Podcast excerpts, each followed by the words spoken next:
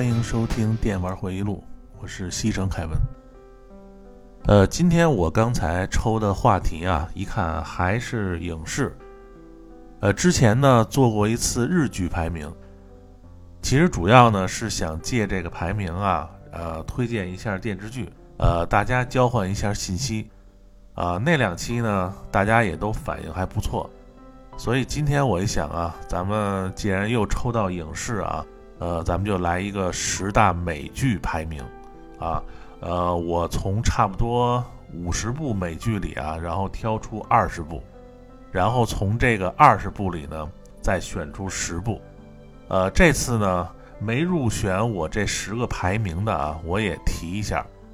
省得你们又该说了啊，怎么没有这个啊？不能接受的话，呃，因为最近这疫情病毒啊。又开始升级变异了啊！加上这段时间呢，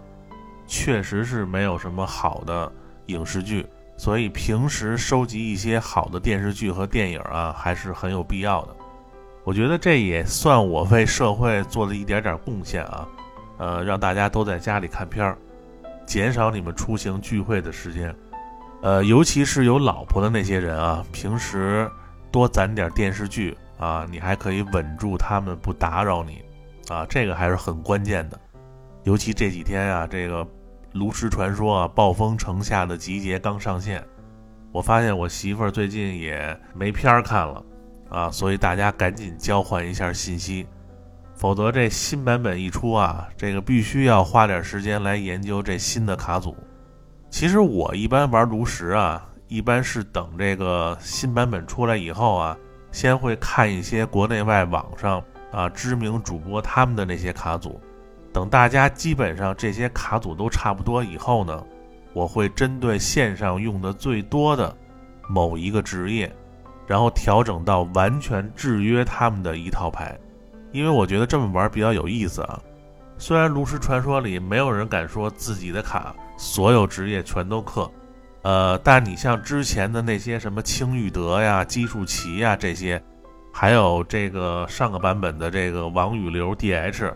啊，就这些暴雪主要推荐的职业，说实话，你用别的职业打，那真的是不太好打。所以我呢，就一般就喜欢在这个主流的卡组的基础上，就是多换一点针对这些职业的牌，这样你遇到他们以后呢。起码会打得比较舒服一点，而且你打天梯冲传说到后期啊，基本上也就那一两个快攻职业，啊，这时候你要弄一个让对手非常难受的卡组啊，打起来那都是双倍的乐趣。呃，然后游戏方面呢，八月的游戏啊，我唯一关注的几个啊，一个就是这个 PS 五要出的《对马岛之魂》啊，导演剪辑版。这个，如果你之前没玩过 PS 四上的啊，我建议你买 PS 五版，因为它这里边还收录了伊奇岛之章，啊，这个章节呢时长都快顶一个新的游戏了，大约在十五到二十多个小时之间的流程。然后值得关注的就是啊，PS 五的画质大幅度的提升，啊，手柄呢还有力反馈等变化，所以建议没玩过。呃，对马岛之魂的选 PS 五版，如果你之前玩过 PS 四啊，那建议还是买 PS 四的，因为它这个两个版本啊，好像是不相通，啊，也不知道他们怎么想的啊。另外一个就是价格啊，PS 五要比 PS 四呃贵一点，然后 NS 的这个月啊，英雄不再三，啊，应该不会入了啊，因为。我不太喜欢这种太搞怪的啊，主要其实也是没有时间玩，因为最近这个战锤 AOS 三版主权大包出了以后啊，然后又挑起我，呃，涂战锤的那颗金了。不过说真的啊，这版金人真的是太帅了。其实有想入战锤坑的啊，这三版的 AOS 真的是一个最好的时机。呃，你看上周战锤 AOS 西格玛时代。然后三个新手包也都分别出了啊，一个是最小的那个战士版的新手包啊，两百多块钱，呃，里边有十八个单位啊，六个雷柱神兵，然后十二个残暴小子，然后就是这个中间的啊先驱版新手包，啊，里边呢是三十二个单位啊，十个雷柱神兵，二十二个残暴小子，然后最大的终极版新手包啊，也是三十二个单位啊，加上五个场景建筑，而且这次呢，他还出了一个二百多块钱左右的这个新手涂装包啊，非常的超值，呃，里边有十三瓶十二毫升的涂装漆。然后呢，基本上就是这个雷柱神兵和残暴小子的常用配色，里边带一支初学者的涂装笔啊，一个剪钳，一个刮刀，呃，基本上满足了新手用来上色的这个需求。因为它这个漆啊，比你一瓶一瓶单买要值多了。呃，文案区呢有图，大家可以看看啊。如果对战锤感兴趣的，其实现在就可以入手。还有一个呢，就是现在这个战锤的模型啊，不像以前老版的这个模型啊，完全用这个胶水粘，现在都是有那个插槽的啊，组合起来非常的方便。一般什么盾呐、武器呀，还不能先粘上，不然有好多地儿啊给挡住了，不好画。现在好了啊，这个因为有插槽，那盾可以随时的拿下来，等画好手臂和盾牌呢，再直接装上。呃，这 G W 公司啊，也是慢慢的参考这个万代的模型啊，越来越人性化，加上现在的人物设计啊，真的是越来越帅气啊。我有很多玩高达的朋友啊，也都入坑战锤了。其实一开始啊，你不用去搞懂这些什么规则呀什么的，啊，专为这个模型好看买的人有的是，啊，了解一下这个史诗的剧情，啊，涂涂这个模型摆在桌上。啊，工作累的时候，时不时的欣赏一下啊，这个绝对有解压的功效。你看，我认识一哥们儿啊，呃，他呢就是喜欢涂这个战锤，然后他老婆原来啊特别喜欢画那种就是成人的涂色书，不知道大家记不记得啊？就是前几年有一段时间特别流行那种就是成人的涂色书，好像叫《秘密花园》。你看那一段时间啊，就是朋友圈里全都是发这些涂色的照片。当时我老婆就跟风啊，买了好多这种书啊，因为主要我是搞设计的，原来也画画，经常会收一些比较知名的美术用品啊。因为我是特别喜欢逛这个文具店啊，就反正是好看的东西啊，什么笔啊、本儿啊，反正都喜欢。呃，之前也会收一些呃。各国的那些知名品牌的彩铅，因为这个美术用品的东西啊，真的是一分钱一分货。然后我有一盒这个荷尔拜因一百色的彩铅啊，因为当时买的时候也挺贵的，差不多上千块钱就这一盒。其实我那个是把它当做手办一样收藏的。经常用彩铅的朋友应该知道啊，荷尔拜因的彩铅呢，这个颜色啊非常的清新淡雅，画出来呢非常的好看。然后呢，就被我老婆无情的用来涂这个神秘花园了，然后涂了两张，他就烦了啊！这个你想，那铅笔你一削，那就不是新的了，对吧？但是我哥们儿他老婆呢，整个一本书全都涂满了啊，就非常痴迷这些东西。据说涂的时候非常的解压啊。后来这哥们儿被我安利战锤以后呢，他媳妇儿天天在家和他一起涂这个战锤模型啊，而且画的特别好。现在在某鱼上面好像还接这个艺人制作模型的活儿，所以这个玩意儿啊，呃，你也可以发展一下你的那位啊，呃，而且这个东西真的是费时间啊，总比拉着你出去溜商场要好，是不是？好，那今天咱们这个闲话就先聊到这儿啊，呃，咱们开始今天的专题啊，十大美剧排名，呃，再次强调一下啊。尽管这话我已经说了 n 次了啊，这个排名呢是我个人的排名啊。入选的电视剧基本上满足以下几个特点：一个呢就是呃官方评分都非常高啊，再有一个就是非常的好看啊，剧情和演员演技必须要特别好，还有一个就是个人喜好啊，每部基本上我都会看好多遍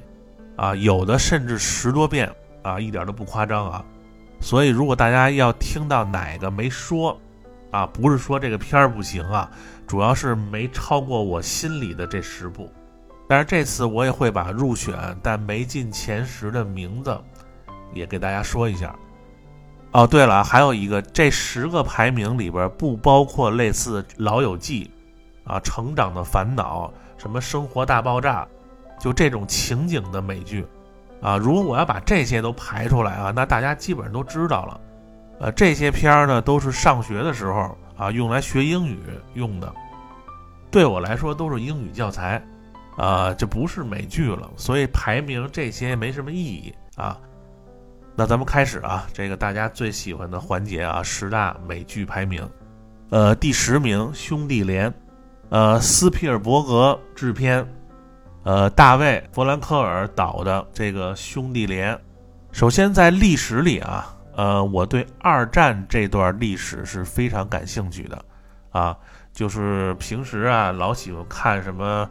戴高乐啊，或者是丘吉尔写的这些什么战争回忆录啊、二战回忆录啊。所以你们看啊，咱们这个节目叫《电玩回忆录》，对吧？这个就是受这些影响。但是他们写的那个回忆录是回忆了第二次世界大战啊的整个进程，咱们这个电玩回忆录呢是回忆八十年代到现在整个的游戏历程啊，他那个回忆都是血泪史啊，咱们这个回忆都是美好的 A C G 啊，这有质的区别啊，呃，但是可以看出来啊，我对二战呢，尤其是二战的影视剧都是非常喜欢的。这个美剧中呢，我个人认为啊，表现手法最还原真实战争的美剧，就是这部《兄弟连》了。呃，我觉得这个片儿进前十啊，男生里边应该是没有异议的。凡是看过这片儿的，啊，都会有那种身临其境的感觉。呃，美剧里其实还有一部叫《太平洋战争》啊，也是这个斯皮尔伯格弄的。我觉得这个也是能进前十的啊，但是这两个反复对比啊，个人还是更喜欢兄弟连一点。之前也说了啊，我更喜欢那种刻画小团队作战，就是小规模的战术的片儿。呃，我不喜欢那种大战场啊，就好几万人一块傻冲啊往前面。而且像兄弟连这里边啊，太多的这个人物的人格魅力刻画的都非常的吸引人。这部美剧呢，主要是讲啊，在这个二战尾声的时候，啊，德国呢已经是连连败退了，这个盟军呢决定开辟这个欧洲的第二战场。呃，咱们说到这二战啊，呃，还是稍微有点东西和大家说的啊。这个你要说让我说别的历史，可能说不了啊。大家都知道啊，意大利投降以后，盟军为什么要开辟欧洲第二战场呢？首先，这个二战啊，它的第一战场是苏德战场，也就是东线战场，呃，就是欧洲以东。呃，比起东线啊，二战中苏德战场那些成千上万人的那种大会战，呃，西线战役呢，就好像是那种小胡同里啊互殴的那种感觉。其实德国这个兵力啊，这两个线的比例也都不一样，所以时间一长呢，苏联的这个压力巨大。你想啊，你一个国家对一个国家，那肯定打得吃力，对吧？所以这个斯大林呢，就向这个丘吉尔啊提出开辟西欧第二战场，让这个德国呢多线作战啊，缓解苏联的压力，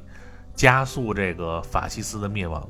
但是当时这个丘吉尔啊，就这份算计啊，这个本身呢，他对苏联呢就不对付，当时他就不想让苏联啊这个势力过大。他老琢磨着让这个德国啊先消耗一下这个苏联，再加上美国那个时候呢也没有参战啊。后来美国呢还要分心这个太平洋战场，而且这老小子觉得啊，如果再开这个第二战场的话，有可能让苏联啊攻陷整个东欧。其实当时这个罗斯福啊也是一鸡贼啊，其实他早就看出丘吉尔这意图了。呃，谁都知道啊，这个只有在法国登陆。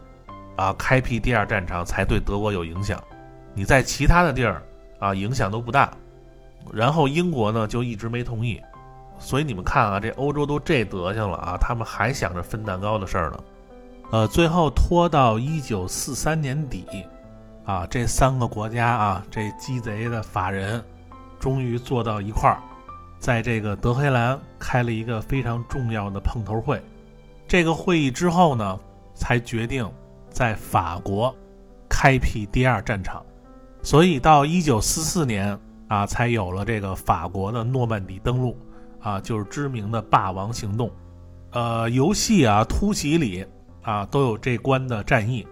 然后这个兄弟连呢，讲的就是美军的幺零幺空降师，啊，五零六团 E 连，啊，他们叫 Easy Company，在这个登陆日的夜里，啊，空降到圣母教堂镇附近，然后他们的目的呢是占领后方海岸的过道，啊，以阻止德军援兵来加强这个海岸的防线。然后在本剧中啊，最具有人格魅力的。温斯特中尉，然后这个连呢，在他的英明的指挥下，最后呢，一直攻克到德国南方的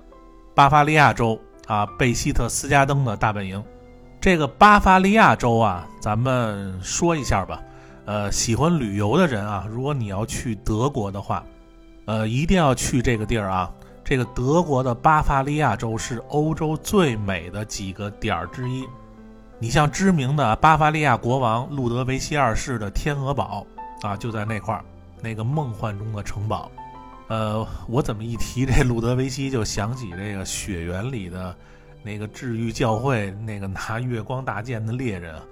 然后还有呢，就是他呀，是以这个阿尔卑斯山为背景啊，风景如画，四季如春。呃，其实也不能说四季如春啊，他那个冬天也下雪。然后反正就那块儿吧，有一个湖，啊，叫这个国王湖，啊，那个水啊太纯净了。你要住在这个贝希特斯加登那个旁边的小镇上啊，就每天一醒来出去一看，哪儿哪儿都是那种能当电脑桌面的景色。你看为什么我之前我老说啊，非常喜欢这种小镇呢？你像瑞士啊那些小镇，啊，中国山西啊苏杭那边的小镇。啊，那真的是啊！你在那儿住一段时间啊，这整个人都不一样了，就那种天天被大自然天然的那种治愈，啊，就是比咱城里边天天被这个 WiFi 信号啊啊穿梭的强多了，啊，真的可以说是人间仙境。呃，文案区呢贴了几个照片啊，大家可以看看这个贝希特斯加登。当然这块呢也有这个希特勒的老巢啊，就是鹰巢。你看希特勒他这个。老巢一般起的名字啊，你像什么鹰巢啊、狼穴呀、虎堤呀，对吧？啊，不是啊，那个虎之穴是那个秋叶原的店啊。反正就说呀，这人希特勒特别会挑地儿。呃，这个呢，就是希特勒纳粹军事最高指挥首领的一个大本营。然后美军呢，这个攻克了贝希特斯加登以后呢，结束了第二次世界大战。它这个剧啊，每集大约一个小时啊，量是非常的足，而且大部分都是那种小规模的遭遇战，所以对于这个指挥官的战略意图和战术的安排是非常重要的。不知道大家玩不玩突袭这个游戏啊？反正我是特别喜欢玩这个游戏啊，经常喜欢用这个步兵作战啊，再加上这个 S L 大法，每次都用最小的代价换取最高的收益。啊，经常是一开始啊，就给自己，呃，配的坦克都不用，啊，然后把里边大部分人都弄出来，啊，组一个步兵团，然后就用步兵啊抢了一堆敌方的坦克，呃，就像这个电视剧啊，呃，对于每种战役的情况都有不同的策略战术，啊，所以这个美剧啊，我觉得它是在一个宏大的历史背景事件下，对每一场小的战斗的真实刻画。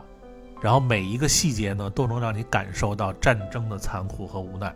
加上每集的片头呢，都有这个老兵的真实访谈，啊，绝对可以说是最好的战争类的电视剧，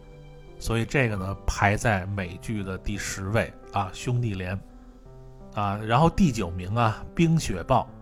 首先这个剧呢，编剧是科恩兄弟，呃，科恩兄弟他们的电影大家都比较熟了啊。然后最大的特点呢，就是惯用，呃，黑色幽默效果的小人物犯罪啊引出的蝴蝶效应，然后类似滚雪球这样的大事件，然后最后呢一定是血流成河啊，呃，没有一个人有好的结局。呃，冰雪暴呢现在是出到了第四季啊，每一季呢都是一个独立的故事啊，也都是发生在小镇上的事儿。呃，这些都是我比较喜欢的这个场景剧啊，啊，你比如说第一季啊，这个扮演过《指环王》霍比特人啊，比尔博·巴金斯的马丁·弗瑞曼，啊，在里边演了一个中年啊非常懦弱的保险推销员，然后小的不能再小的人物了啊，因为这个马丁·弗瑞曼本身这演员就比较瘦小，啊，从小呢就像野比一样啊受同学欺负，呃，直到遇到这个比利·鲍勃演的杀手。然后这个人呢，就是安吉丽娜·朱莉的前男友，呃，遇到这个杀手以后呢，阴错阳差的开始了自己的犯罪之路。然后整部剧啊，从始至终，啊，在每一个细节上，都会体现这个小镇的简单淳朴，和这个人心人性的复杂残暴的鲜明对比。说白了就是啊，老实人让你挤得急了，啊，也会和杀手一样狠。啊，我特别喜欢这个片儿啊，还有一个就是整体的节奏啊，你看着是很慢，但其实呢都是在为最后的杀戮而铺垫，啊，非常值得你二刷三刷去发现里边好多的细节，然后每一遍看的感受呢都会不一样。反正看这种片儿的感觉啊，就是剧情总会让你意想不到。呃，如果你喜欢科恩兄弟的这种风格的电视剧，啊，《冰雪暴》就是最好的选择。啊，然后这个呢，我给它排到第九，然后第八名啊，《黄石公园》啊，这个片儿呢，之前我忘了是哪期说过了啊，反正这个剧呢是我今年最期待的一个美剧，啊，因为马上要出第四季了，呃，因为这个疫情的关系啊，现在还没个准信儿。这部剧呢，因为是在美国黄石公园附近拍的。因为大家现在也没法去旅游啊，呃，就借这机会啊，说一下黄石公园。如果你要去美国旅游啊，除了纽约、洛杉矶，像这些比较知名的城市，啊，还有很多，呃，知名的国家森林公园也非常值得你去。美国呢，其实它就是这样。我老说啊，美国其实就是一个大农村，大部分游走的时候，你看到的景色基本上都是农场。或者是这个森林公园，然后黄石公园呢，就是这些公园里最有代表的一个，呃，它是世界上第一个认证的国家公园，啊，一般呢我会建议朋友啊冬天去黄石，啊，因为我觉得冬天的景色啊要比其他季节更漂亮。你像美国的蒙大拿州啊，还有什么怀俄明州啊，呃，还有犹他州啊，就这些中西部的地区。啊，当地人的那种生活状态和其他的地儿都不一样。其实只有当你站在这个蒙大拿州，才能感受得到。借用这个黄石公园里边，呃，丹尼休斯顿说的：“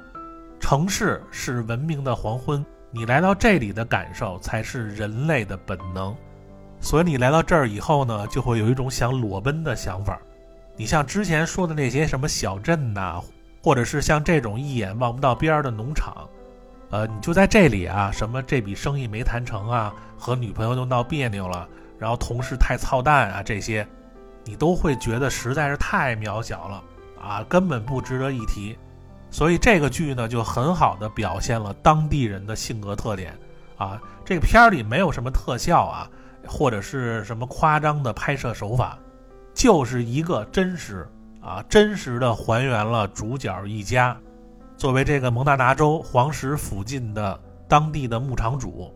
然后和从城里来这儿开发的商人，还有本地的印第安人，就反正各种势力啊，为争夺这个土地的利益而进行厮杀。而且马上第四季啊，应该说是最精彩的一季啊，因为前三季呢，他把这个仇恨都铺垫好了。这个主角一家每一个人都受到了重创，所以第四季呢就是反击复仇的一季。呃，还有就是剧中啊这个打斗，呃，非常的血腥和真实啊，所以黄石公园啊非常推荐这部美剧。然后第七名啊，第七名这个片儿厉害了啊，就是侦探。呃，这个剧一开始啊，呃，你就看这个片名啊，应该不算是特别吸引人的。而且你会发现啊，这个字儿是不是写错了？因为它这个名字叫侦探，它那个真啊不是单立人那个真，而是真假的真。但是如果你要看它这个英文片名啊，呃，是 True Detective，啊，你要直译啊，就是真正的侦探啊，真实的侦探，呃，简称侦探，会不会是这个意思？但是这个片儿高就高在这点儿啊。如果说这个影视剧里边儿好看的片儿分两种，一种就像兄弟连那样，就是从新兵训练，然后到空降敌后，然后一幕一幕，大家对这个剧情上面是基本上没有什么疑问。啊，都知道大概是怎么回事儿，再加上各种战争的特效啊，看的是非常的过瘾。还有一种特别好看的片儿呢，就像侦探这种片儿，我估计你看了半小时以后都不知道他们在演什么。第一集一上来就是三线叙事，啊，有人说什么叫三线叙事？三线叙事就是说啊，一开始有两个不同的叙事者，然后再穿插着闪回的过去。你比如说侦探这个片儿啊，他们这个主角是两个警探，呃，从第一集开始，这两个人呢就分别的介绍对方的情况，然后呢就是演之前他们在一起合作案件的时候，中间又会穿插两个人的叙述，然后这个就会让你感觉特别的乱啊，看不懂。所以我说啊，这个侦探第一集啊，估计就能劝退百分之九十的人。所以基本上能坚持看完前两集的人才会发现，就这部美剧啊，就好像你喝完那种后劲儿特别大的酒一样，会越来越觉得这个片儿神奇。虽然前面你会觉得非常的乱，但是不管这两个人的叙述方式有多么的不一样，但是关于案情的描述信息是完全一致的。而且人这片儿吧，和其他侦探剧不一样的地儿啊。就是一般的侦探剧，一集一个案件，人这个呢，整个一季是一个案件。他这个主要讲的是这个小马和这个拉斯特，啊，是两个搭档，啊，小马呢是那种比较圆滑、人见人爱的那种人，而拉斯特呢是属于这种高智商，啊，各方面业务能力都特别强，但是由于之前的经历比较复杂，然后导致一直沉浸在自己的世界里。然后这两个不同性格的人一起合作查一件非常古怪的杀人案件，然后被害人呢一丝不挂的被安上鹿角，然后摆在一棵大树的下边，背上呢画着神秘的宗教符号，然后剧中呢你会被这个拉斯特啊很多的哲学观啊会让你感觉啊这个人真的太不一般了。就这种感觉有点像这个《天道》里王志文演的那丁元英，呃，不知道大家看过《天道》没有啊？如果我要说这个十大国产剧啊，这个《天道》肯定能排一个位置，呃，就是说所有的人和事儿，他都能看透这个本质。你从这个拉斯特审讯的时候，你就能看出来。呃，我这么说，有听友可能没看过这片儿啊，可能感觉不出来。所以这个片儿呢。我建议你们耐心的看下去啊，最好第一集呢刷两遍，然后你再往后看，会慢慢的觉得啊，还有侦探剧能超越这个的吗？啊，就这个剧特别的经典。然后另外呢，这个片头啊，这个特效啊，按设计的术语啊，啊，这种双重曝光的特效片头也是非常的有创意，五星安利这个剧啊，侦探。然后咱们继续啊。第六名啊，《女王的棋局》，呃，去年年底呢，网飞出品了一部以国际象棋为题材的美剧，啊，经常看美剧都知道啊，呃，网飞这个公司呢出品的电视剧啊，一般都是制作精良的作品，啊，很少有那种就是特别次的片儿。你像《爱、死亡与机器人》《怪奇物语》啊，《毒枭》《浴血黑帮》《暗黑》，还有去年网飞的《甜蜜家园》。和弥留之国的爱丽丝，其实网飞还买过这个潘粤明主演的《白夜追凶》啊。我原来多次安利朋友啊，这个《白夜追凶》是近几年最好的国产电视剧。果然，这个网飞和我的品味是一样的。反正就这些片儿啊，呃，都是精品中的精品。呃，虽然这里边的美剧呢没有上我这个美剧的排名。啊，但是呢，这些片儿大家都可以找来看啊，都是非常好的电视剧。直到去年呢，我看了他出的这个《女王的棋局》啊，因为我对下棋的影视剧还是比较感兴趣的。呃，一个是个人比较喜欢中国象棋啊，国际象棋呢略懂一点儿，再加上经常看这个《棋魂》，所以呢就想看一下这个国际象棋的电视剧能拍成什么样。然后果然啊，这部片儿没有让我失望。其实一开始啊，这部美剧我排的是第五名，后来呢还是排在了第六。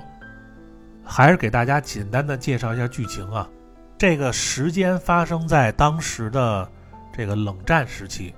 在这个美国肯塔基州啊孤儿院，贝斯哈蒙啊这小女孩，然后有一天呢，她偶然在这个杂物室里看到一个老的勤杂人员，咱们就管他叫老谢啊。这老谢呢，一个人在下象棋，然后便对这种游戏呢非常的感兴趣。之后这老谢呢就开始教这个哈蒙下棋。然后当时孤儿院呢，每天会给这个小朋友们吃一粒镇定剂，然后哈蒙吃了以后呢，晚上躺在床上，他会看到天上有这个象棋的棋盘和棋子儿，在自动的复原每天的棋局，然后就这样啊，每天吃完镇定剂的这个哈蒙呢，在床上看着天花板自己练习象棋，很快啊，他以过人的天赋。就超过了他的启蒙老师老谢，以及老谢的象棋俱乐部的朋友们。然后之后呢，哈蒙呢被人收养，离开了孤儿院。然后当时呢，美国通过了一项禁止给儿童服用镇静剂药的法案，所以哈蒙呢在帮他养母拿药的时候，啊，偷了一本象棋杂志，啊，以及把这个药啊私下藏了很多粒。啊，用于这个冥想练习象棋，在这个象棋杂志上呢，看到这个肯塔基州啊有象棋比赛，并且有比较高的奖金。和老谢借了报名费以后呢，便开始步入参加比赛的旅程。啊，随着这个节节的连胜，他的养母呢也成为他的经纪人啊。然后中间呢有很多剧情我就不剧透了啊。然后一直到最后呢。这个哈蒙呢，成为了国际象棋大师，和世界级的棋手比赛。呃，这个剧主要就是讲这么一个故事啊。然后虽然情节比较老套啊，但是这个片儿里呢，细节特别多。先啊，它这个剧名啊，其实叫《后羿弃兵》啊。为什么叫这个名字呢？其实它这个“后羿弃兵”啊，是国际象棋里的一个专业术语啊，就和中国象棋一样。啊，你比如说什么铁门栓呐，什么屏风马呀，对吧？呃，后羿弃兵呢，也是国际象棋里啊一种经典的开局方式，啊，就在你用白棋的时候啊，故意牺牲这个皇后一侧的义兵，啊，来换取中间的控制权。说白了就是别挡皇后走的道儿啊，就这意思。呃，这是一种啊先舍后得的战术。